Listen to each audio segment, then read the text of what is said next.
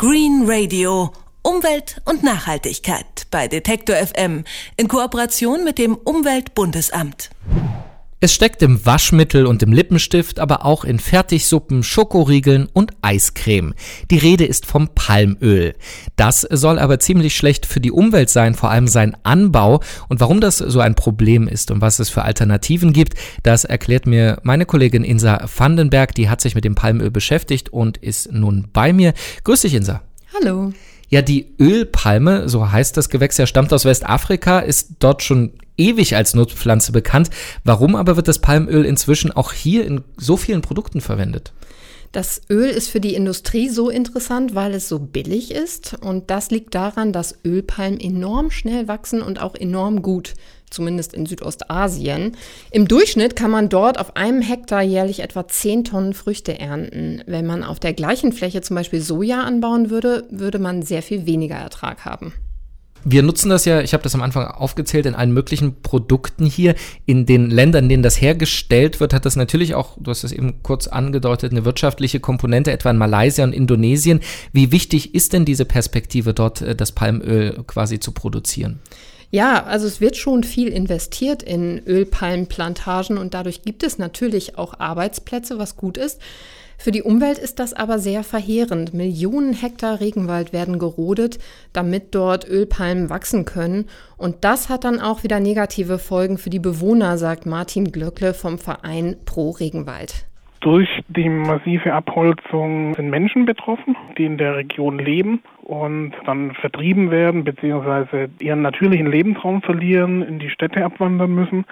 Das Ökosystem Wald, wie es bisher bestanden hat, wird natürlich zerstört. Das heißt, statt vielfältigem Wald gibt es nur noch Monokulturen, wo eben Ölpalmen stehen. Das Grundwasser wird teilweise verschmutzt, weil natürlich eben auch Düngemittel oder Pflanzengifte eingesetzt werden. Im letzten Jahr hatten wir die große Schwierigkeit in Südostasien mit den Waldbränden durch das Abbrennen von alten Plantagen oder auch Waldstücken, um neue Plantagen anzulegen. Und in Indonesien und Malaysia kommt dann zusätzlich noch das Problem der Entwaldung dazu, die sich natürlich auch negativ auf das Klima auswirkt, da entsprechend viel CO2 freigesetzt wird. Also eine Menge Probleme vor Ort und so richtig gesund soll das Ganze auch nicht sein. Ja, das ist richtig. Das Rohöl soll von den Fettbestandteilen eher mit tierischem Fett zu vergleichen sein, denn es hat einen relativ hohen Anteil von gesättigten Fettsäuren, wie also zum Beispiel auch bei Fleisch oder Milch. Da sagt man aus gesundheitlicher Sicht besser weniger davon verwenden. Das sei für den Fettstoffwechsel besser, rät Susanne Umbach, Expertin für Ernährung von der Verbraucherzentrale Rheinland-Pfalz. Wir haben aber noch ein weiteres Problem. Das Öl wird erhitzt, wird aufbereitet, wird gereinigt. Bei dieser sogenannten Raffination, da können bestimmte Stoffe auch entstehen. Das sind Schadstoffe mit einem unaussprechlichen Namen, 3-MCPD, Fettsäureester und ähnliche Verbindungen. Die stehen in Verdacht, dass sie krebserregend sind und da sollte man gerade bei diesen verarbeiteten Produkten möglichst wenig davon aufnehmen.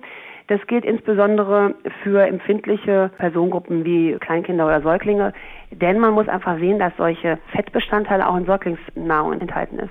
Also schlecht für die Umwelt, schlecht für die Verbraucher, dann will man es oder sollte man es natürlich am besten weglassen. Jetzt haben wir aber gesagt, es ist quasi überall drin in unseren Produkten. Was gibt es denn dann für Alternativen und wo findet man die? Na, zunächst sollte man immer mal einen Blick auf die Verpackung werfen. Auf der Zutatenliste muss stehen, ob Palmöl enthalten ist oder nicht. Es gibt ja doch einige Produkte, die ohne das Palmöl auskommen. Da wird dann zum Beispiel Raps- oder Sonnenblumenöl verwandt. Die Produkte kann man dann kaufen. Und dann hat Susanne Umbach von der Verbraucherzentrale Rheinland-Pfalz noch einen weiteren Tipp. Als Faustregel kann man sagen, dass Palmöl eigentlich nur in verarbeiteten Produkten steckt, also in irgendwelchen Süßigkeiten, Keksen, Nuss-Nougat-Cremes und ähnliches, jetzt beim Lebensmittelbereich.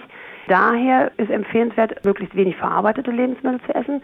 Dann habe ich quasi automatisch auch wenig von dem Palmöl mit verzehrt. Zweite Möglichkeit wäre, auf Produkte zurückzugreifen, die zwar Palmöl als Zutat enthalten, das aber von Plantagen stammt, die ein gewisses Mindestmaß an Nachhaltigkeit im Blick haben. Ob das Palmöl von einer nachhaltiger bewirtschafteten Fläche kommt, kann der Hersteller kennzeichnen und zwar mit einem besonderen Siegel, dem RSPO-Siegel des runden Tisches für nachhaltiges Palmöl. Dieses Siegel zeigt eine Ölpalme und ist dann auf die Verpackung des jeweiligen Produkts aufgedruckt. Und es weist darauf hin, dass hier etwas umweltfreundlicher produziert wird. Mit der Betonung auf etwas, sagt Martin Glöckle vom Pro Regenwald. Das Problem ist, dass es aus Sicht vieler Umweltorganisationen nicht optimal funktioniert, weil die Standards eben zu schwach sind, nicht ja, streng genug kontrolliert wird und oftmals die Firmen auch die Standards nicht einhalten und entsprechend auch sanktioniert werden. Von daher es ist zwiespältig zu sehen, dieses Siegel. Es ist ein erster Schritt, aber nicht wirklich mehr. Das RSPO-Siegel ist also kein Ökosiegel, aber ein Hinweis, dass die Produzenten um die Probleme des Palmölanbaus wissen. Also Palmöl steckt in vielen Lebensmitteln und Produkten, die wir hier verwenden, ist aber schlecht für die Umwelt in den Herstellungsländern und auch schlecht für die Gesundheit. Wie man es weglassen kann und was es für Alternativen gibt, das hat uns die Kollegin Insa Vandenberg erklärt. Vielen Dank, Insa. Gerne. Green Radio. Umwelt und Nachhaltigkeit bei Detektor FM in Kooperation mit dem Umweltbundesamt.